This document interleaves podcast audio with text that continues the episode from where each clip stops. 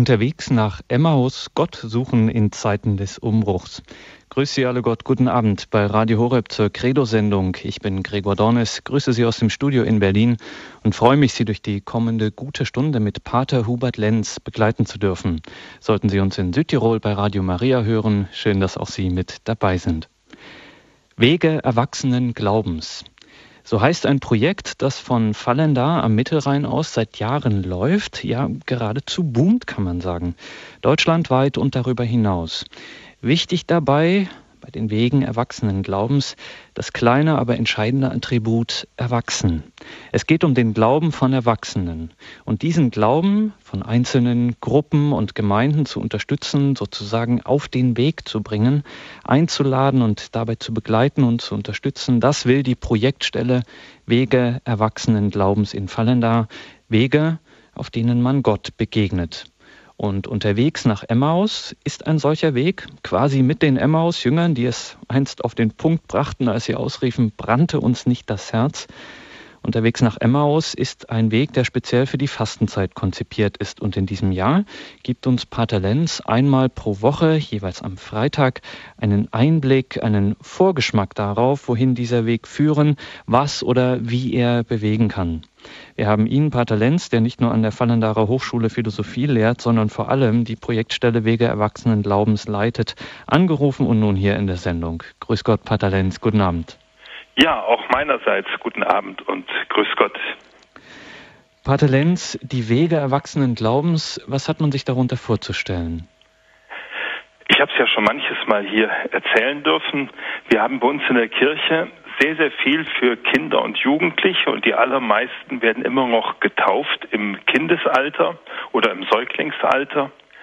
Aber wir haben ja eigentlich die Aufgabe, dass Menschen als Erwachsene dann, wenn sie wirklich ihr Leben selbst in die Hand nehmen, wenn man nicht mehr das lebt, was von den Eltern, von den äh, Familienzusammenhängen einem so mitgegeben wird oder auch erwartet wird, wenn ich als Erwachsener meine eigenen Wege gehe, dass ich da auch im Glauben äh, oder zum Glauben mich eigentlich neu positionieren muss, neu Stellung nehmen muss, dass ich da für mich abklären muss, gehe ich da weiter mit oder gehe ich da ganz neu mit? Und will ich dazu Ja sagen? Möchte ich als Erwachsener, das möchte ich jetzt ja auch unterwegs nach Emmaus ein ganzes Stück fördern, möchte ich als Erwachsener zu Ostern ganz bewusst ein Ja zur Taufe, zu meinem Glauben, zu Gott, zu Jesus Christus sagen, äh, und zwar so aus von Herzen ja. Also gehen wir in diesem Kurs oder in diesem Vorgeschmack auf diesen Weg, auf diesen Kurs unterwegs nach Emmaus auch gezielt auf dieses Jahr in der Osternacht hier zu? Das kann man sagen. Der Kurs unterwegs nach Emmaus, wir sagen dazu bei uns Glaubensweg, der orientiert sich, und das ist in diesem Jahr eben eine ganz große Chance auch, der orientiert sich an den Evangelien vom Lesejahr A. Das Lesejahr A ist das, was wir zurzeit haben. Und da gibt es eine ganz, ganz alte Folge von Evangelien, die äh, seit dem dritten, vierten Jahrhundert immer in der Fastenzeit äh, einen besonderen Stellenwert haben, weil sie der Weg der Vorbereitung für die Täuflinge ist, also für die erwachsenen Taufbewerber. Katechumenen sind die genannt. Das heißt, für die ist das so der Prozess, der Weg am Ende der letzten Wochen ihrer Vorbereitung auf die Taufe, die sie damals in der Osternacht empfangen haben. Und die Kirche hat diesem Evangelien einen besonderen Stellenwert gegeben, dadurch, dass jedes Jahr, also auch in Lesejahren B und C, äh, dieser Glaubensweg gegangen werden kann. Und für uns ist das eine gute Möglichkeit. Wir haben diesen Glaubensweg so konzipiert, dass man ihn also jedes Jahr mit der Gemeinde gehen kann, als Einzelner gehen kann. Kann, wir haben ein Begleitheft dazu, ich kann mir das persönlich verinnerlichen, vertiefen oder dass man es miteinander bespricht, miteinander äh, sich trifft, zusammen betet, das Evangelium anhört.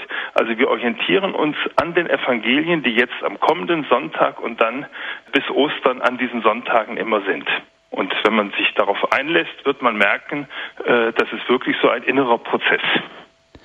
Und wie das aussehen kann, wenn man sich darauf einlässt. Darauf werden wir in dieser Sendung noch zu sprechen kommen. Und Sie, liebe Hörerinnen und Hörer, können sich dann noch hier in der Sendung einbringen, wenn Sie da ganz konkrete Fragen haben zu Ihrer Situation vielleicht vor Ort, wie das dann geht. Wir werden darüber Gelegenheit haben, in dieser Sendung zu sprechen und beginnen jetzt einfach, steigen wir einfach ein mit dem Evangelium, mit dem ersten Evangelium vom kommenden ersten Sonntag in der Fastenzeit. Und das finden Sie im Matthäus-Evangelium, das Kapitel 4, die Verse 1 bis 11. Matthäus, Kapitel 4, Verse 1 bis 11. Und dort steht, in jener Zeit wurde Jesus vom Geist in die Wüste geführt. Dort sollte er vom Teufel in Versuchung geführt werden. Als er 40 Tage und 40 Nächte gefastet hatte, bekam er Hunger. Da trat der Versucher an ihn heran und sagte, Wenn du Gottes Sohn bist, so befiehl, dass aus diesen Steinen Brot wird. Er aber antwortete, in der Schrift heißt es, der Mensch lebt nicht nur von Brot, sondern von jedem Wort, das aus Gottes Mund kommt. Darauf nahm ihn der Teufel mit sich in die heilige Stadt, stellte ihn oben auf den Tempel und sagte zu ihm, wenn du Gottes Sohn bist, so stürz dich hinab, denn es heißt in der Schrift, seinen Engeln befiehlt er, dich auf ihren Händen zu tragen, damit dein Fuß nicht an einen Stein stößt.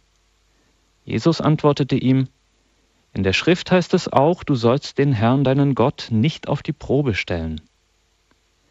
Wieder nahm ihn der Teufel mit sich und führte ihn auf einen sehr hohen Berg. Er zeigte ihm alle Reiche der Welt mit ihrer Pracht und sagte zu ihm, das alles will ich dir geben, wenn du dich vor mir niederwirfst und mich anbetest. Da sagte Jesus zu ihm, Weg mit dir, Satan, denn in der Schrift steht, vor dem Herrn, deinem Gott, sollst du dich niederwerfen und ihm allein dienen. Darauf ließ der Teufel von ihm ab, und es kamen Engel und dienten ihm. Matthäus Evangelium Kapitel 4, die Verse 1 bis 11. herzlichen Dank, dass Sie uns das vorgelesen haben.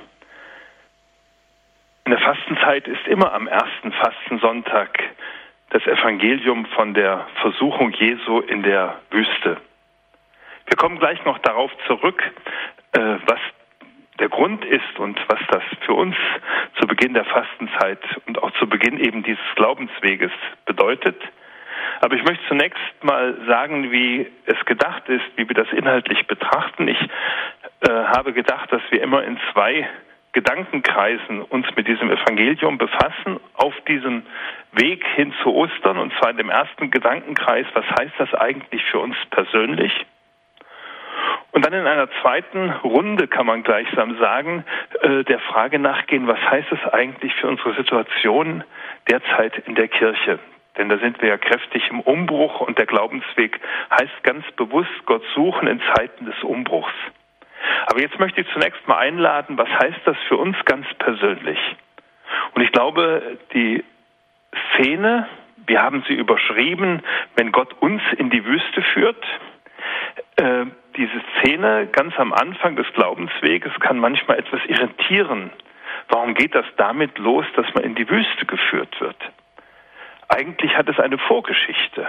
Die Versuchung Jesu in der Wüste äh, ist ja das Ereignis, was auf die Taufe Jesu folgt. Jesus ist erwachsen geworden, hat sein Elternhaus verlassen und äh, ist jetzt fing an öffentlich aufzutreten und dieser öffentliches dieses öffentliche Auftreten äh, sozusagen der Beginn seiner öffentlichen Tätigkeit der hatte zwei äh, entscheidende Punkte.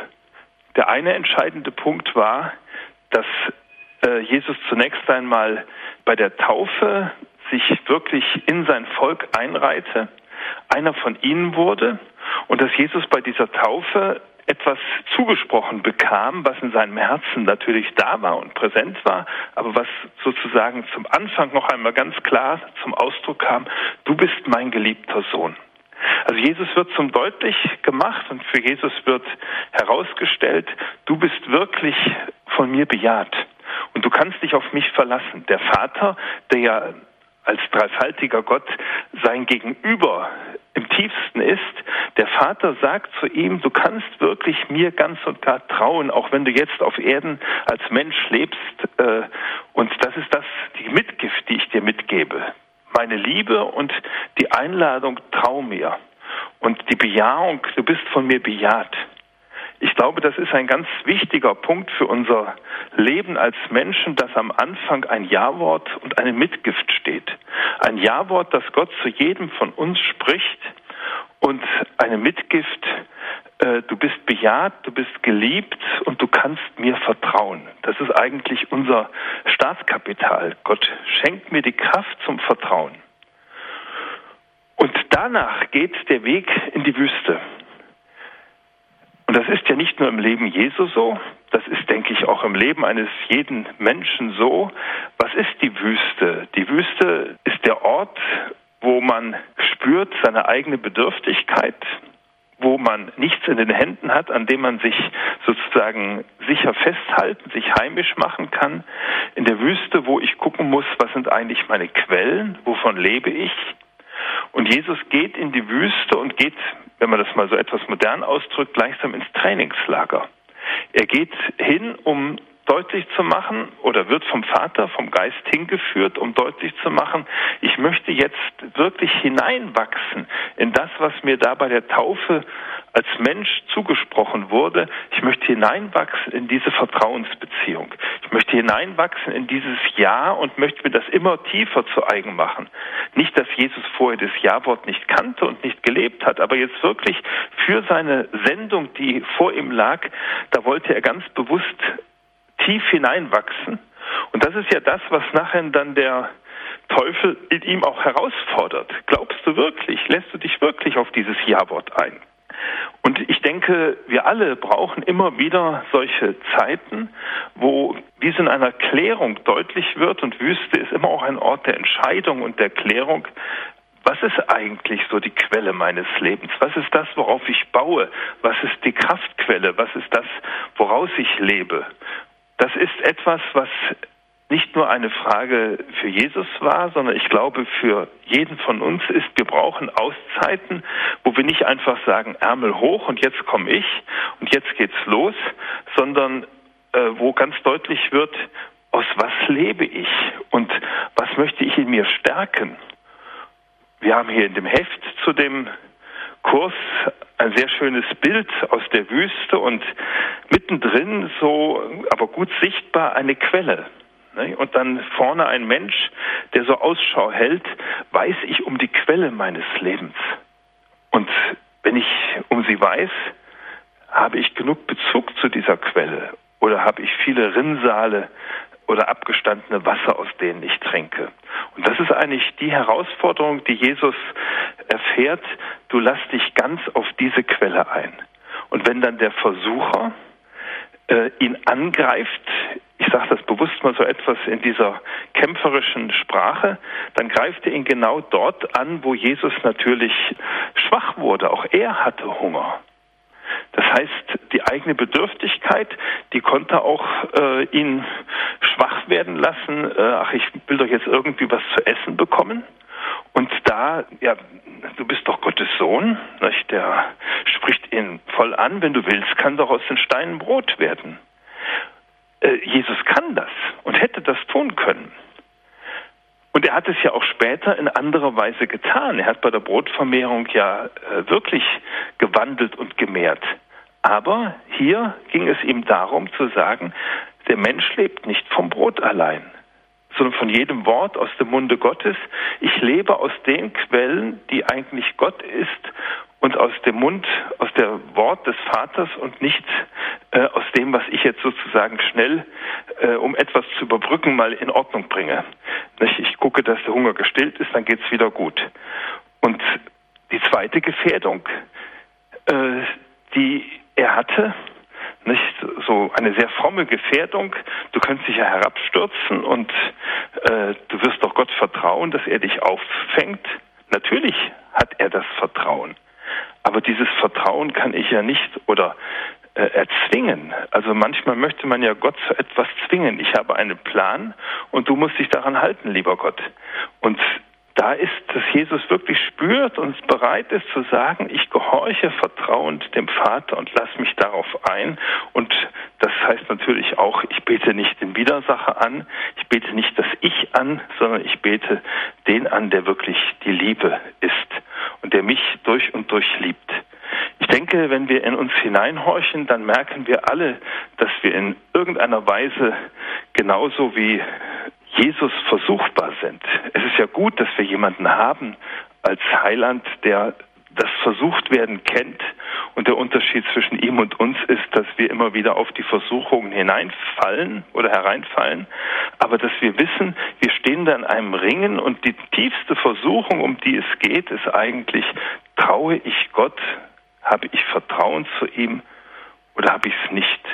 Und das ist etwas, was man ganz bewusst auch als erwachsener Mensch äh, nicht eigentlich aus der Kindheit automatisch mitnehmen kann sondern es beginnt als Erwachsener neu, wo ich nicht sagen kann, ich habe das früher mitbekommen. Es kommen im Leben ja immer wieder Situationen, Herausforderungen, wo ich ganz neu auf mich gestellt bin, wo ich nicht einfach gucken kann, was haben Papa oder Mama gemacht, sondern wo ich schauen muss, wie stehe ich jetzt dazu und habe ich diesen persönlichen Bezug zu Gott, zu dir, Vater im Himmel, zu dir, Jesus Christus, dass ich wirklich sagen kann, ich traue dir, auch wenn im Augenblick es anders läuft, als ich es gerne hätte, auch wenn ich manches nicht verstehe, auch wenn es äh, mir zuwider ist, aber ich traue dir, auch wenn ich mich vielleicht überfordert fühle oder nicht weiß, wie ich das schaffe, aber ich traue dir.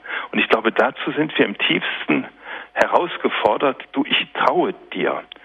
Und ja, die Einladung, die eigentlich das Evangelium und der Einstieg damit in unseren Glaubensweg unterwegs nach Emmaus an uns richtet, du lass dich auf einen Weg des Vertrauens ein. Aber ich glaube, da ist nochmal ganz wichtig zu schauen, dieser Weg des Vertrauens, der beginnt nicht damit, dass ich den ersten Schritt tun muss. Das ist ja oft in uns die Not, dass wir denken, ja, was muss ich alles machen? Sondern den ersten Schritt hat Gott getan. Das ist das, was bei der Taufe Jesu Jesus erfahren hat. In analoger Weise gilt das auch für uns. Er spricht zu mir sein Ja-Wort. Als Mann, als Frau, als jüngerer Mensch, als älterer Mensch, mit Lasten oder äh, wo ich mich vielleicht im Augenblick weniger belastet fühle. Er spricht zu mir sein Ja-Wort ohne Wenn und Aber. Du bist mein geliebter Sohn, du bist meine geliebte Tochter, an dir habe ich mein Wohlgefallen, nicht weil du welche Leistungen vollbracht hast, sondern einfach, weil ich Freude an dir habe. Gott hat Freude an uns als Menschen. Und wenn das jemand mir so zuspricht, und das ist der Zuspruch, den Gott uns mit auf den Weg gibt, dann kommt die Frage, wie antworte ich darauf? Wie antworte ich auf diesen Zuspruch? Und die Einladung äh, ist eigentlich der Aufruf, du schenk diesem Wort, dieser Zuwendung Gottes, dieser Zuneigung Gottes, schenk dem ganz dein Vertrauen. Von Herzen ja. Aber wir merken, das ist ein Trainingsprogramm, deshalb Einladung für diese Wochen in der Fastenzeit, das wirklich Schritt für Schritt zu gehen, aber auch ein Trainingsprogramm, wie Jesus es in der Wüste erlebt hat und wie es für ihn wichtig war. Ich möchte meinem Vater immer mehr trauen, auch in dem, was auf mich zukommt, wo er ja auch nicht genau wusste, wie läuft das jetzt alles ab in seinem Wirken. Du sagst Ja zu mir und ich möchte dir trauen. Das ist gleichsam der Wegweiser, der uns am Anfang der Fastenzeit zugesprochen wird durch die Geschichte von der Versuchung. Und ich lade ein, dass wir jetzt vielleicht ein wenig Musik hören, das nachklingen lassen und dann überlegen, was heißt das auch für unsere Situation in der Kirche und darüber dann auch nachher ins Gespräch kommen.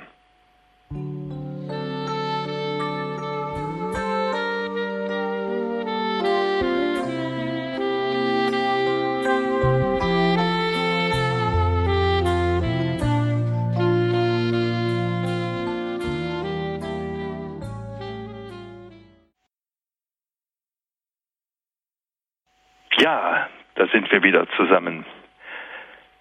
Was heißt das für unsere kirchliche Situation? Also Was heißt das aus dem Licht des Evangeliums für unsere kirchliche Situation? Ich glaube, das ist eine ganz wichtige Frage, und zwar erst einmal sozusagen grundsätzlich. Ich kann das Evangelium für mich persönlich lesen, und es ist ja immer spannend zu merken, dass das nicht nur eine Erzählung für damals ist, sondern eine Erzählung, die auch für heute eine Bedeutung hat, wo eben ein Wort Gottes heute an uns ist. Und das eben nicht nur persönlich, sondern ich darf auch die Frage stellen, ja, ich glaube, ich soll die Frage stellen, Gott, was willst du uns miteinander sagen? Was willst du uns in unserer Gemeinde? Was willst du uns in unserer Kirche? Was willst du uns in unserer deutschsprachigen kirchlichen Situation sagen? Äh, durch dieses Evangelium, was ja nicht einfach 2000 Jahre alt ist, sondern was wirklich etwas an uns heute ist und was heute seine äh, Wirkung genauso erzielen möchte und Frucht bringen möchte, ist ja das richtigere Wort, genauso wie damals. Und was heißt das?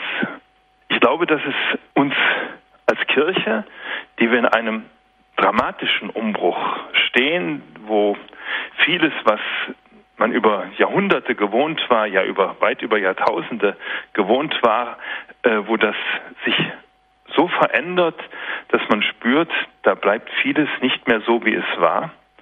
Das ist ja nicht nur eine Frage, da werden die Priester weniger, da sind die Gläubigen weniger, da ist vieles, wo man automatisch eigentlich das kirchliche Leben mit hineinnahm, das ist irgendwo äh, weggebrochen. Vieles in Staat, in Gesellschaft, in der Kultur, in der Wirtschaft läuft, als ob es Gott nicht gibt. Und man ist als Christ in der Minderheit, auch in Orten, wo vielleicht noch, gibt es ja noch 20 oder 25 Prozent der Gemeinde am Sonntag zum Gottesdienst geht. Der Durchschnitt in Deutschland ist etwas über 10 Prozent, wenn es noch so viele sind in Wirklichkeit habe da manchmal meine Fragen. Aber äh, wenn man in diese Situation hineinkommt, äh, was will Gott durch dieses Evangelium uns heute sagen? Und ich glaube, äh, das sind so einige Punkte, wo es nicht nur um uns persönlich geht, sondern wo es, denke ich, auch um unsere kirchliche Situation geht. Zunächst mal, wir erleben wirklich Wüste. Natürlich gibt es vieles, was gut ist und was schön ist und was ich auch jetzt gar nicht schlecht machen möchte, aber zu spüren, anderes zerrinnt einen zwischen den Fingern, wie Sand zwischen den Fingern zerrinnt und wo man nachher unten am Boden nur noch Sand hat. Und ich glaube, in dieser Situation stellt sich als erstes dieselbe Frage, die sich Jesus gestellt hat, ist der Vater da? Sorgt er für mich? Und ich glaube, wir sind ganz stark herausgefordert, wo vieles nicht mehr in den gewohnten Wegen läuft, wie man es gewohnt war, wie man damit vertraut war, wie es einem auch Heimat gegeben hat und ein Stück Identität geschenkt hat, wo wir ganz neu herausgefordert sind, vertraut ihr, dass Gott heute da ist? Vertraut ihr, dass Gott da ist und dass Gott mit euch geht und dass er euch ganz genauso nahe ist, wie er vor 50 Jahren oder wie er vor 2000 Jahren nahe war? Ich glaube, das ist eine ganz wichtige Frage, die wir uns immer wieder auch als Gemeinde, als Kirche, auch wenn da Veränderungen sind, wenn es da Zusammenschlüsse gibt, wenn äh, kein Priester mehr äh, da ist, wenn viele nicht mehr zum Gottesdienst kommen, die früher ganz selbstverständlich mit dabei waren, traue ich, dass Gott auch heute da ist? Oder, und das ist die große Versuchung, das war die Versuchung auch Jesu, muss ich jetzt die Ärmel hochkrempeln und meinen, was muss ich alles machen und regeln und lösen, damit es besser wird? Aber was heißt besser werden? Ich denke, das Beste, das Wichtigste, das eigentliche Kapital der Kirche ist, dass Gott da ist und dass wir Gott vertrauen. Und kann es sein, dass Gott uns auch in dieser Situation in die Wüste führt, nicht nur persönlich, sondern auch wirklich miteinander als Kirche in Deutschland oder in Österreich, äh, dass er uns in die Wüste führt, wo wir neu herausgefordert werden, glaube ich dir, vertraue ich dir, dass du da bist, wo ich vielleicht neu ja, mich auf Quellensuche begeben muss, eingeladen bin, mich auf Quellensuche zu begeben, äh, an den Quellen des Heils zu trinken. Es ist für mich hochinteressant, dass Jesus als erste Antwort gibt, der Mensch lebt nicht vom Brot allein, nicht, es, äh, sondern aus, von jedem Wort, das aus dem Munde Gottes kommt. Der Mensch lebt von dem, was Gott ihm zuspricht. Wir haben in den letzten Jahrzehnten unheimlich viel hergestellt, aufgebaut, gestaltet, erkämpft auch, errungen. Es sind viele Dinge, die gut sind, die, wo man sagen können, das sind wirklich äh, vieles fortgeschritten. Aber wo ich gucken muss, ist das jetzt unser Ton oder ist es ja Gottes Gegenwart unter uns Menschen? In der Wüste, da hat man nicht mehr alles Mögliche an Institutionen und an äußeren Einrichtungen zum Vorzeigen. Äh, da geht es eigentlich um den Menschen selbst, da geht es um die Gruppe, um die Gemeinde selbst. Haben wir wirklich ihn in unserer Mitte? Für mich ist es manchmal sehr, sehr schmerzlich, wenn ich so höre, dass in Gruppen oder Gremien man sich schon schwer tut, äh, miteinander zu beten. Das geistliche Wort ist in manchen Pfarrgemeinderäten auch nach Jahrzehnten noch eine Not. Und dann kommen wir zum Eigentlichen, heißt es manchmal. Äh, machen Sie schnell, damit wir zur Sache kommen. Ist das die Perspektive, die uns Jesus mitgibt, oder sagt er nicht, du, bevor ihr da scheinbar zur Sache kommt, bevor Jesus die Ärmel hochgekrempelt hat, hat er selbst erst einmal gleichsam ein Trainingslager durchgemacht. Oder man könnte auch sagen, sich eine Auszeit gegönnt, äh, um wirklich innerlich sich ganz auszurichten, die Wurzeln ganz tief zu schlagen zu dem, der ihn im tiefsten getragen hat, der Vater im Himmel der uns ja sein Du angeboten hat. Wir dürfen mit Jesus Abba, Vater sagen.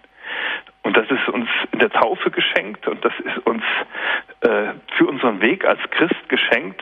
Und ich glaube, wir müssen uns gleichsam wieder ganz neu auf diesen Schatz besinnen und denke auch für unsere Gruppen, unsere Gremien, unsere Gemeinden uns zunächst vor allem anderen hat die oberste Priorität, sich zu fragen, Gott, bist du die Quelle? Und was müssen wir tun, um wieder diese Quelle neu als erfrischend für uns zu erfahren? Also ich denke, dass wir als Kirche da in einer ganz anderen Weise herausgefordert sind, in der gegenwärtigen Situation zu schauen, äh, wie es im Alten Testament mal heißt, es ist ja nicht ein Problem nur von uns heute.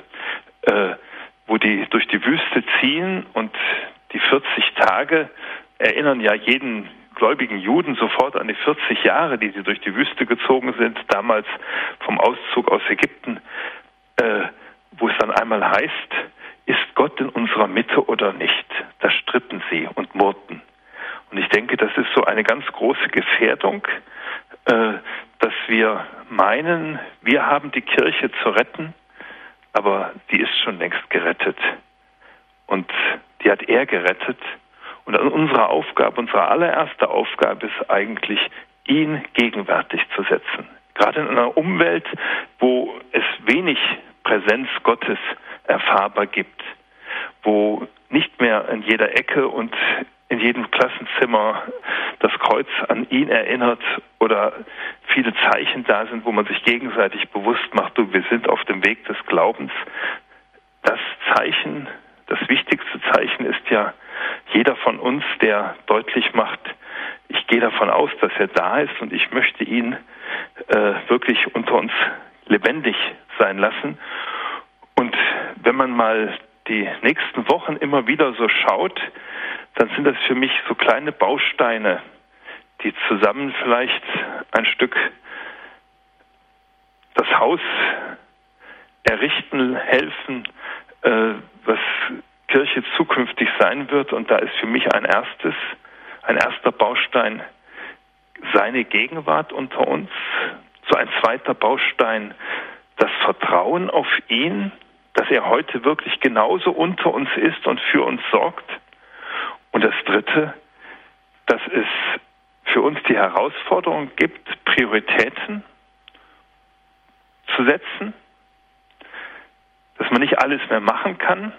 Nicht? Jesus ging zuerst in die Wüste, das war für ihn eine Priorität und dort in der Wüste hat er nochmal deutlich gemacht, die Priorität ist nicht, dass es mir gut geht, sondern die oberste Priorität ist, dass es ihm gut geht und dass persönlich äh, der Mensch herausgefordert ist, wir als Kirche herausgefordert sind, deutlich zu machen, äh, wir möchten eigentlich aus dieser Entschiedenheit neu leben. Aus dieser Entschiedenheit, dass Gott den ersten Platz hat. Dass du Gott den ersten Platz hat. Ich denke, das sind so Punkte, wo man sich vielleicht fragen kann, als Gemeinde, als Gruppe in der Gemeinde, als Gremium, bräuchten wir nicht auch einmal so eine Auszeit? Bräuchten wir nicht mal eine Zeit, wo wir über einige Wochen äh, mal alles andere beiseite legen? Jemand hat mal gesagt, ein Sitzungsfasten, wo ich mal ganz bewusst sage, jetzt in den nächsten Wochen gibt es keine Sitzungen, sondern in den nächsten Wochen wollen wir uns mal das Wort Gottes nehmen, wollen vielleicht so etwas wie diesen Glaubensweg unterwegs nach Emmaus miteinander gehen, um auch zu erfahren, da sind wir nicht nur persönlich, sondern auch als Gruppe, als Gemeinde, als Gemeinschaft, auch als Ordensgemeinschaft, da sind wir auf dem Weg und da sind wir von ihm geführt und beschenkt und in dieser Richtung lädt er uns eigentlich ein, die Herausforderungen, die wir heute haben, anzugehen.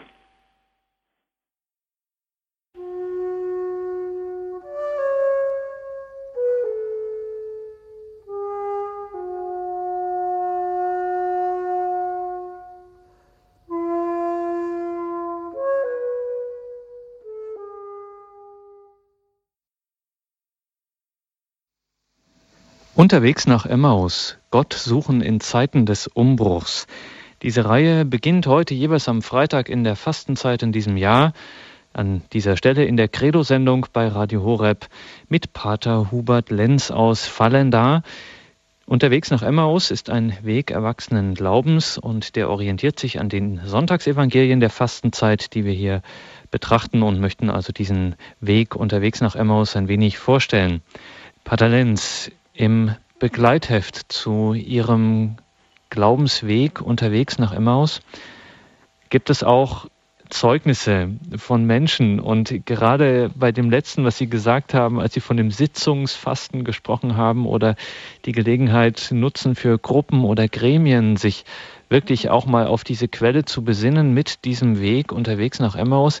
Es gibt ein beeindruckendes Zeugnis einer Frau in diesem Heft, die auch sagte, ja, ich war ganz engagiert und ganz intensiv Dekanatsrat und alles Mögliche und trotzdem diese innere Tiefe hat mir gefehlt und diese äh, Quelle. Ähm, und dann sagt sie, ist sie diesen Weg gegangen unterwegs nach Emmaus und tatsächlich, äh, so schreibt sie, dass sie dann plötzlich so eine tiefe Freude äh, gespürt hat, weil sie jetzt gemerkt hat, ich bin, also ganz gemerkt hat, ich bin von Gott bejaht und geliebt. Wie kommt denn das? Also was ist das Besondere an diesem Weg oder das Geheimnis oder einfach das, das Rezept, was dahinter steht? Dass so etwas passiert. Dass so etwas passiert, das staune ich selbst immer wieder. Aber es gibt so ein paar Eckpunkte, äh, die, denke ich, wenn man die, äh, ja, so quasi Pfosten, wenn man die einschlägt und sich in dieses Gebiet hineinbegibt, dann äh, haben wir die Erfahrung gemacht, dass da wirklich so etwas wie ein Stein ins Rollen kommt oder ein Funke springt.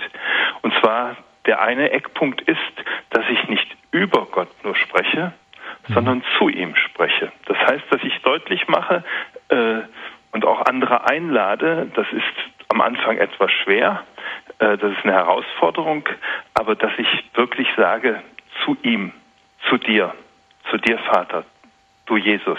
Ich habe das vorhin auch ein paar Mal gemacht. Sie haben es wahrscheinlich gemerkt, äh, dass ich nicht nur etwas sagte, sondern sag, auch dann sagte, und dir kann ich vertrauen, Vater. Mhm. Mit dir möchte ich diesen Weg gehen, Jesus. Also das ist, denke ich, so ein Punkt, dass nämlich deutlich wird, äh, das Christentum ist nicht irgendwie eine Theorie. Wenn Sie das allerneueste Papstbuch nehmen, dann sagt er am Anfang ganz deutlich, Christentum ist Begegnung mit einer Person.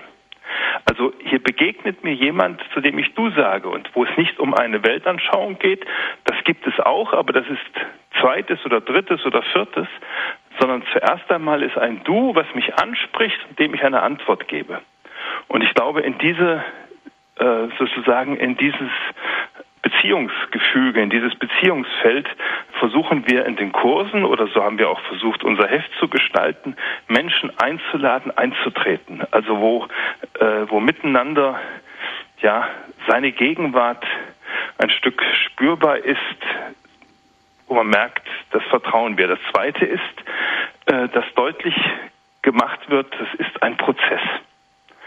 Das kann ich nicht einfach so abnicken, sondern das ist ein Prozess, auf den ich eingeladen werde so einen Weg zu gehen. Und dieser Weg hat auch Schwierigkeiten. Wir werden in den nächsten Wochen darauf zu sprechen kommen. Äh, das Ja ist ja nicht so, dass es mir in den Schoß fällt, sondern das Ja fällt mir auch an manchen Punkten schwer. Und ich werde eigentlich herausgefordert, mich auch diesen Schwierigkeiten zu stellen, so wie Jesus hier in der Wüste schon die Schwierigkeiten und Herausforderungen hatte. Und wo solche Dinge passieren, wo dann etwa so ein Zeugnis von jemandem gesprochen, geschrieben wird, gelesen wird, wo äh, andere erfahren werden, die miteinander ihre Not haben, ihre guten Erfahrungen haben, wo man miteinander über so etwas spricht, da äh, tut sich gleichsam gegenseitig etwas entzünden. So haben wir das immer wieder erlebt, über, kann man sagen, fast zwei Jahrzehnte hier bei uns in Fallender. Wir haben eine erste Anruferin in der Leitung. In Ankommen hat uns Frau Fechler angerufen. Guten Abend. Guten Abend. Guten Abend. Ja, Sie haben sehr schön von dem Vertrauen gesprochen sofort. Aber auf der anderen Seite aber auch dieses Evangelium vom Sonntag an den Anfang gestellt. Und ich muss sagen, aus diesem Evangelium kann ich eigentlich für mein Vertrauen nicht so viel entnehmen. Also habe ich ganz andere Punkte eigentlich. Ähm, das ist ja schon ähm, bestürzend, wenn man den ersten Satz liest. Ähm, er wurde in die Wüste geführt vom Geist. Dort sollte er vom Teufel verführt werden. Da kann man natürlich sagen, der Erzähler macht es so. Auf der anderen Seite äh, ist es so, dass hier wirklich ähm, vom Geist, von Gott, äh, ist dieses Programm des Versuchtwerdens für Jesus drin.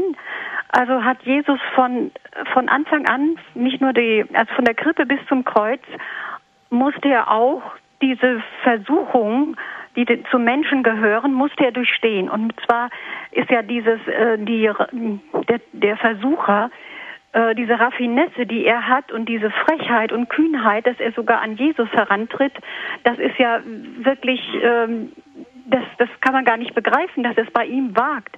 Auf der anderen Seite ist es so, dass ich jetzt daraus aus, also für mich persönlich und ich denke dann auch für die Kirche, dass ich äh, doch sehe, wie entschieden Jesus das zurückweist, all seine, diese ganzen Verlockungen, die er ihm vorhält. Und äh, zunächst mal, dass er sich hält an das Wort Gottes selber, dass das Wort Gottes das Wichtigste ist. Und dann aber auch das letzte Wort, wo er dann ganz entschieden sagt und nicht Larifari, wie wir das oft tun. Weiche Satan, vor Gott allein sollst du dich niederwerfen und ihm allein dienen. Und das ist ja für unsere Kirche auch ganz wichtig, weil sie diese, um den Geist der Unterscheidung muss der Einzelne beten bei dem Ganzen, was heute los ist und wo, wo viele intelligente und kluge Menschen ihre Theorien äh, so schön anbieten, dass wirklich auch die Kirche darauf rein, dass der Einzelne darauf reinfallen kann und die Kirche auch, obwohl Danke, Frau von Fechler. Vielleicht geben wir Pater Lenz die Gelegenheit, darauf kurz eine, einen Kommentar zu geben, vielleicht oder eine Anmerkung. Ja. Äh, also ich kann dem nur zustimmen, was äh, Sie gesagt haben. Ich denke, da stehen wir in einer Herausforderung. Äh, ich hatte den Anfang von Ihnen nicht ganz äh, innerlich mitvollziehen können, wo Sie sagten, da kommt mir nicht das Vertrauen, sondern ich denke, man kann die Versuchung nur verstehen und die Entschiedenheit Jesu, die Sie sehr gut eben betont haben, ich kann das nur verstehen im Horizont des Vertrauens. Es geht Jesus genau darum und dem Vater geht es darum, darum sendet er ihn in die Wüste, du mache deutlich, äh, es geht ob du entschieden wirklich in diesem Trauen, ich habe vor vielen Jahren mal das Wort Vertrauen gut übersetzt bekommen mit Trauen, ob du in diesem Trauen wirklich lebst. Und in der Beziehung zu Gott steht. Nur ja. aus dieser Beziehung zu Gott, die eben schon das Vertrauen in sich birgt, ja, das stimmt. Daraus kann man dann nur die Kraft haben, solchen Versuchungen zu, verstehen, zu Denn widerstehen. Kraft, Vielleicht auch mit Blessuren. Ja, ist so. Schön. Dann wünsche ich uns ja. Ein, einwachsen. Danke, Frau Fechler, für, diesen, für diesen Anruf, für diese Wortmeldung, die insofern auch sehr wichtig war als gerade Sie in dem Begleitheft zu diesem Glaubensweg auch für die Besinnungszeit, die es gibt, wenn man das Evangelium liest, nicht nur einmal, vielleicht auch zweimal und dann erstmal eine Besinnung hält, sich nicht nur fragt, äh, was spricht mich an, sondern auch, womit tue ich mich schwer. Mhm. Und dass man das dann auch wirklich in einen Austausch bringt, wenn man diesen Kurs zum Beispiel, diesen Weg zum Beispiel gemeinsam geht in einer Gruppe, dass man dann auch nicht ein großes Debattieren oder Diskutieren anfängt, sondern sich wirklich austauscht und bestimmte Erfahrungen einfach mal auch stehen lässt. Ich glaube, das ist manchmal eine ganz große Gefahr, dass man äh, diskutiert, nicht? Also mhm. äh, wie war das und wie groß war die Wüste und wie viele Meter war das? Ja. Äh, und sonst wie äh, waren es wirklich 40 Tage oder doch 42 oder 44, äh, sondern dass ich komme halt, was heißt das für mich? Wo finde ich mich da wieder? Und da finde ich mich wieder mit Punkten, die mir wichtig sind, aber auch mit Punkten, äh, wo ich selbst meine Schwierigkeiten mit habe. Und das haben wir in der Tat äh, hier in dem Begleitheft. Wir werden ja nachher noch mal kurz sagen, wo, wie man da rankommen kann, auch wie man da jetzt noch drankommen kann. Äh, aber das haben wir bewusst in dem Begleitheft immer äh, an das Ende so einer Besinnungszeit gestellt, äh, Besinnungszeit über dieses Evangelium, äh, einige Impulse für sich zum Nachdenken und für das gemeinsame Gespräch miteinander, denn wir möchten äh, wirklich anregen, fast anstiften, dass man auch mit anderen über diese Fragen ins Gespräch kommt. Und dieses Gespräch kann man auch nicht vorwegnehmen. Also im Nein. Heft steht natürlich nicht drin, was gesprochen wird, sondern es soll anregen zum Gespräch, es soll das äh, erst in Bewegung bringen. In Regensburg hat uns Frau Stegerer angerufen. Grüß Gott. Ja, grüß Gott. Die Anne Stegerer, haben Sie schon gesagt. Also ich möchte als erstens den Herrn Pater Lenz für diese Ausführungen des wunderbaren danken. Ich bin schon etwas älter. Und da kommt man nicht mehr zur Kirche, sondern Fasten, Predigt und so. Und jetzt bekommt man das alles frei Haus, wenn ich so sagen darf, geliefert. Dank natürlich äh, Radio Horeb. Aber dass sie das so gut und verständlich und alles gebracht haben. Also ich danke Ihnen herzlich. Und jetzt habe ich noch eine Frage, Herr Baderlin. Gerne, gerne. Im Evangelium hat es geheißen, Versuchung nicht wie soll ich jetzt verstehen, wie die Versuchung an mich kommt oder wie ich mit der fertig werde? Äh, ist das jetzt ein bisschen naiv, wenn ich das sage, oder können Sie mir da drauf was sagen? Nein, das ist nicht naiv, das ist äh, dieselbe Ausgangslage zwischen einem hochstudierten Professor, zwischen dem Papst, dem Bischof, dem Pfarrer, Ihnen und meiner Mutter und mir äh, und ähm, äh, ja, Leuten, die 20, 30 Jahre alt sind. Da sind wir alle in derselben Ausgangslage, dass die Grundversuchung ist immer die Gefährdung, falle ich aus dem Vertrauen auf Gott heraus. Mhm. Ja, das ist die Grund, die Grundversuchung. Also, ja. äh, ich will es einfach mal ein Beispiel deutlich machen. Ne? Wenn man älter wird, dann kommt ja eine völlig neue Situation, die man nicht vorher äh, geübt haben kann. Da kann man sich nur ein bisschen einüben. Die Situation, dass man vieles nicht mehr kann. Sie haben das ja. eben so schön deutlich gemacht. Äh, ich kann nicht mehr in die Kirche gehen. Da mhm. kann man anfangen zu murren, kann da ja. jammern. Das merkt die ganze Umgebung und leiden alle mit, mhm. äh, aber nicht gerade sehr gut mit.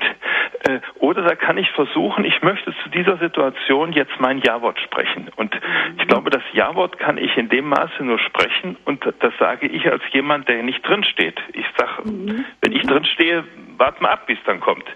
Äh, mein Ja-Wort sprechen, Gott, ich vertraue, dass du auch heute bei mir bist, auch wo ich nicht mehr aus dem Haus kann und dass ich nicht allein bin und äh, dass ich jetzt nicht alle Menschen gegen mich habe und keiner mag mich mehr oder sonst mhm. was, sondern ich möchte da sein und ich glaube, dass du zu mir stehst und dass ich dir nicht zur Last falle und ja, dass ja. du zu mir Ja sagst.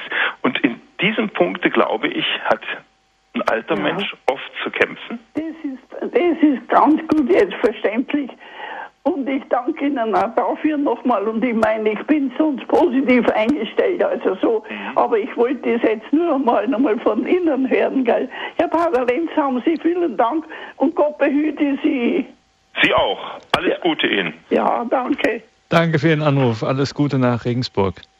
Pater Lenz, ich muss nochmal auf das Sitzungsfasten zurückkommen, äh, weil man kennt das ja. Ärmel hochkrempeln, los, es gibt jede Menge zu tun. Ähm, die Aktenlage, die Aktenordner, die platzen aus allen Nähten und es äh, drängelt an jeder Ecke. Und wenn Sie jetzt kommen und sagen, Geschwindigkeit rausnehmen, ähm, wie andere mal gesagt haben, Esel anbinden, ähm, also sich die Zeit nehmen in einer Gruppe oder in einem Gremium, sich auf das zu besinnen, wo Sie sagen, die Quelle ist das. Daraus schöpfen wir dann sagen die meisten sicherlich, na schön, das ist wirklich ein ganz toller Vorschlag, ähm, aber komplett unrealistisch. Dafür haben wir nicht die Zeit und nicht die Kraft und ja, sowieso. Das, ähm, das bringen wir gar nicht zusammen. Wann soll man das denn auch noch machen? Was antworten Sie solchen Leuten? Also ich habe da ja selbst mit zu kämpfen. Aha. Ich habe da schlicht und einfach selbst mit zu kämpfen. Aber ich habe von Gott immer wieder äh, in dem Punkte gezeigt bekommen, äh, wenn du es nicht freiwillig tust, äh, dann hol ich dich raus. Äh, ich habe, äh, sei es mal durch Krankheit, sei es, ich habe in der Pfarrei, wo ich Kaplan war, jedes Jahr äh, in der Woche nach dem ersten Fastensonntag äh, war ich dann so erschöpft, vorher die Fastnachtszeit oder Karnevalszeit und dann äh, die ersten Tage. Ich bin immer an dem Mittwoch nach dem ersten Fastensonntag krank geworden. Mhm. Und immer gedacht, ich kann jetzt nicht krank werden und irgendwie ging es immer. Irgendwie, äh, da fügt sich dann auch manches, dass ich dann merkte, ich brauche jetzt eigentlich äh, ein Stück Erholung und ein paar Tage mal draus und äh, das geht, also in meinem Leben habe ich immer wieder erlebt, äh, wenn ich mir diese Auszeit nicht nehme, dann äh, nimmt er sie mir, äh, gibt er sie mir, nicht nimmt er sie mir, der gibt sie mir. Und das andere ist, das Zweite, was ich erlebt habe, man kann ja manchmal mit Problemen ringen. Das kann in 20 Minuten fertig sein und das kann in zwei Wochen erst fertig sein. Und das hat man nicht in der Hand. Und ich glaube, dass es manches äh, sich, auch wenn man ein Stück ja, aus einer anderen Quelle lebt, äh, manchmal auch wirklich Zeitverkürzungen gibt. Also das ist so ein Stück Erfahrung, wo ich selber äh, noch ein Stück gut wäre, wenn ich da mehr äh, das selbst leben würde. Aber ich von der Sache her bin ich überzeugt mit dem, was ich gesagt habe. Also es läuft sich, um im Bild zu bleiben, es läuft sich quasi doch leichter, wenn man immer davor, daraus lebt, nicht den ersten Schritt tun zu müssen, wie Sie es formuliert haben. Ja. Also das ist, glaube ich, ein ganz wichtiger Punkt. Das ist uns ja das, was uns am Morgen, wenn wir aufstehen, geschenkt wird. Das Licht mache ich nicht. Mhm. Ich mache das Licht an. Aber dass es hell wird an dem Morgen und dass ein neuer Tag beginnt, das ist etwas, was mir geschenkt wird und nicht, was ich mache. Ich schiebe ja nicht die Sonne, äh, dass die endlich wieder mhm. hier zu uns kommt und scheint, sondern es dreht sich ihr entgegen. Und ich denke, äh, da dürfen wir, dürfen wir aus diesem Vertrauen leben und äh, genauso wie äh, die Welt geht weiter, wenn ich nicht mehr bin. Also dass wir nicht, dass wir uns selbst da auch nicht für zu wichtig nehmen. Wir haben eine weitere Anruferin in der Leitung. Grüß Gott, jetzt sind Sie auf Sendung. Grüß Gott. Ich möchte eine Erfahrung vom Kirchengemeinderat sagen. Ähm, ja, äh, zum Beginn war immer ein Impuls, habe ich gesagt, das ist gut und recht, das sind gute Gedanken, aber es fehlt das Gebet. Äh, wir brauchen doch den Heiligen Geist, dass wir äh, gute und richtige Entscheidungen fällen, finden und das auch tun können. Und dieses Gebet wurde abgelehnt. Das ist zu lang, das können wir nicht machen. Der Impuls bleibt, Gebet brauchen wir nicht. Das kommt genau auf das raus, was vorher gesagt wurde. Ja, das ist, äh, höre ich leider öfters mal. Äh, das ist eine Not. Es ist wirklich eine, ich kann nur sagen, eine Not. Zu ihm sprechen und über ihn sprechen ist ein großer Unterschied. Also zu Gott sprechen und über Gott sprechen ist noch lange nicht dasselbe. Und ähm, da können Sie, also jetzt sage ich es ganz fromm, da kann man eigentlich nur beten, dass man zum Beten findet. Wie gesagt, da braucht man auch viel, äh, viel Geduld und gute Erfahrungen. Wenn Menschen miteinander die Erfahrung machen, dass es hilfreich ist, dann äh, beginnt da sozusagen so ein Stück, eine Oase in der Wüste sich auszubreiten. Danke für Ihren Anruf. Alles Gute für Sie. Danke. Und ja, viel Kraft und viel Segen. Pater Lenz, aber das ist es ja genau eigentlich, was auch ähm, Sie anregen möchten, dass man eben gerade in der Gemeinschaft diese gemeinschaftliche Erfahrung ähm, des Austausches macht, dass dann ja auch, also so ein Treffen zum Beispiel, schlagen Sie vor, natürlich immer mit einem Gebet zu beginnen und mit einem Gebet zu schließen. Und dann macht man miteinander eine ganz besondere Erfahrung, die dann in dem Alltagsgeschäft, was man, äh, was vielleicht nachfolgt, anders miteinander umgeht oder sich auch gegenseitig anders erfährt und die Aufgaben ganz anders bewältigt miteinander. Zumindest geht es in die Richtung und das haben schon viele erfahren. Mhm. Und vor allem, äh, also ich finde es auch interessant, wenn man sich immer wieder die Frage stellt, Gott, was willst du von uns? Was willst du, was wir ganz konkret tun sollen? Äh, und wenn man dann anfängt, mal so ein Stück hören zu werden, dann äh, erlebe ich bei mir selbst, in mir und auch so im Miteinander, dass die Prioritäten sich manchmal verschieben, dass Dinge, wo man sehr gewichtig nimmt, das zurücktritt und anderes vielleicht wieder deutlicher wird, das ist etwas, was wir brauchen. Unterwegs nach Emmaus. Gott suchen in Zeiten des Umbruchs. Das war heute die erste Sendung in dieser Reihe in der Fastenzeit. Jeden Freitag hier an dieser Stelle in der Credo-Sendung bei Radio Horeb und Radio Maria in Südtirol. Und natürlich hinter diesem Titel Unterwegs nach Emmaus verbirgt sich ein Weg des Erwachsenenglaubens, der von der Projektstelle in Fallenda angeboten wird für Einzelne, für Gruppen, für Gemeinden. Pater Lenz, wie kommt man jetzt an die Begleitmaterialien dazu oder überhaupt an Informationen darüber, wenn man sich jetzt dafür interessiert und das vielleicht bei sich, wie auch immer und in welcher Konstellation auch immer ausprobieren möchte, gehen möchte? Ja, ich erzähle das mal.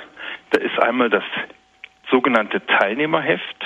Das Teilnehmerheft ist ein 64-seitiges Heft, ähm, halb schwarz-weiß, halb Farbe in DIN A4-Größe, so also eine Zeitschriftenausgabe, äh, was zu diesen sieben Wochen jeweils das Evangelium hat, ein Besinnungstext, ein Bild dazu, eine Seite, die nennen wir Beten ist, die also zum Beten anregt und zum Beispiel so etwas wie das Zeugnis von der Frau Schmidt, von dem Sie eben äh, gesprochen hatten und ähnliche Dinge, also die einen so über die sieben Wochen gut begleiten können. Dieses Heft kostet drei Euro. Also denke ich ein erschwinglicher Preis. Das ist uns möglich geworden, weil wir das mit herausgegeben haben mit unserer Palutiner Zeitschrift KA und das Zeichen. Ähm, und dadurch äh, war das so als Kombination möglich, das in dieser Form auch, ich denke, sehr schön zu gestalten. Äh, wenn jemand das bestellen möchte, das kann man tun per Fax, das kann man tun per Mail, das kann man tun telefonisch, dann gebe ich jetzt einfach mal die Daten an. Das leichteste jetzt vom, vom äh, schriftlichen her ist, dass wenn man einfach schreibt WEG, groß W, klein e, groß G. Und dann Postfach 1406 1406 in 56174 fallen da.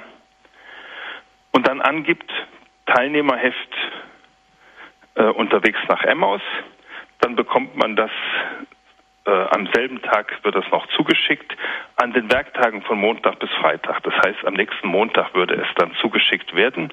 Teilnehmerheft unterwegs nach Emmaus. Wenn Sie das als Internet machen, wir haben eine Homepage www.weg minus Fallenda, Fallenda mit V und dann 2l.de und da finden Sie ganz schnell die Kontaktdaten. Da können Sie auch per Mail äh, gerne das bestellen. Und dann haben wir noch etwas anderes. Also das kostet drei Euro plus Versandkosten äh, und wird zugeschickt. Und wenn Sie mehrere bestellen, geht das genauso schnell. Äh, das Zweite ist, es gibt dazu auch noch zwei äh, weitere Begleitmaterialien. Es gibt eine DVD mit den sieben Themen, auch als Fernsehsendungen. Wir haben da vor zwei Jahren eine Fernsehreihe auch zu gehabt bei Bibel TV. Eine Mitarbeiterin und ich haben das hauptsächlich gestaltet. Äh, ähnlich wie jetzt hier die Radiosendung, jeweils 25 Minuten etwa. Diese DVD kostet 12 Euro, kann man also gerne auch bestellen. Und es gibt, wenn Gruppen miteinander das machen wollen oder wenn ein Pfarrer oder Kaplan eine Predigtserie dazu machen möchte, das bietet sich ja eigentlich auch an, gibt es eine sogenannte Begleitunterlagen, äh, wo man eine Hilfe bekommt, wie man das Ganze umsetzen kann in Gruppen. Äh, das ist alles, denke ich, gut und einfach und verständlich und mit viel Kompetenz beschrieben und äh, kann man genauso gut bestellen.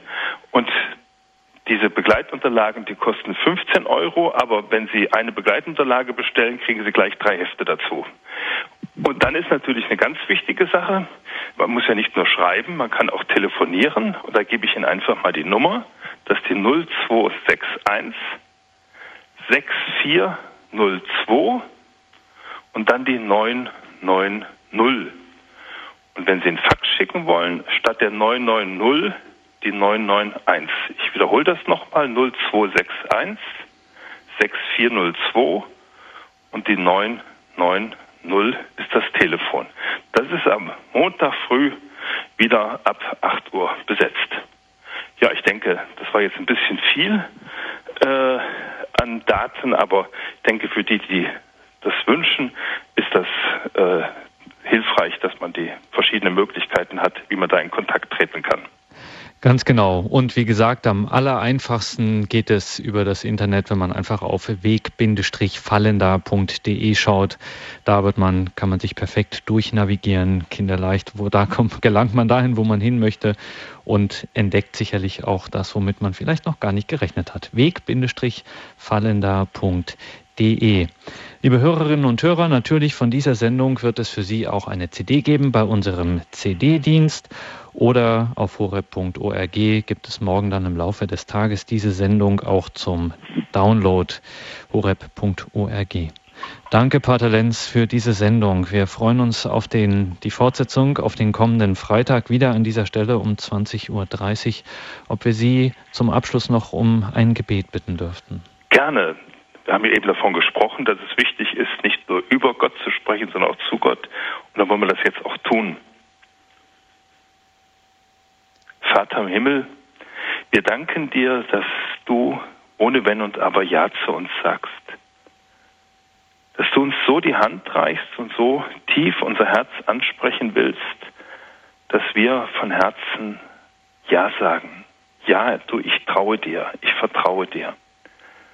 Dazu hast du uns eingeladen und dazu hast du uns deinen Sohn gesandt, dass er uns wirklich mitfühlend mit unserer Schwäche, den Weg weist und den Weg neu bahnt, dass er uns wirklich erlöst und heilt, dass wir zu diesem Vertrauen, zu dieser Vertrauensgemeinschaft mit dir fähig sind.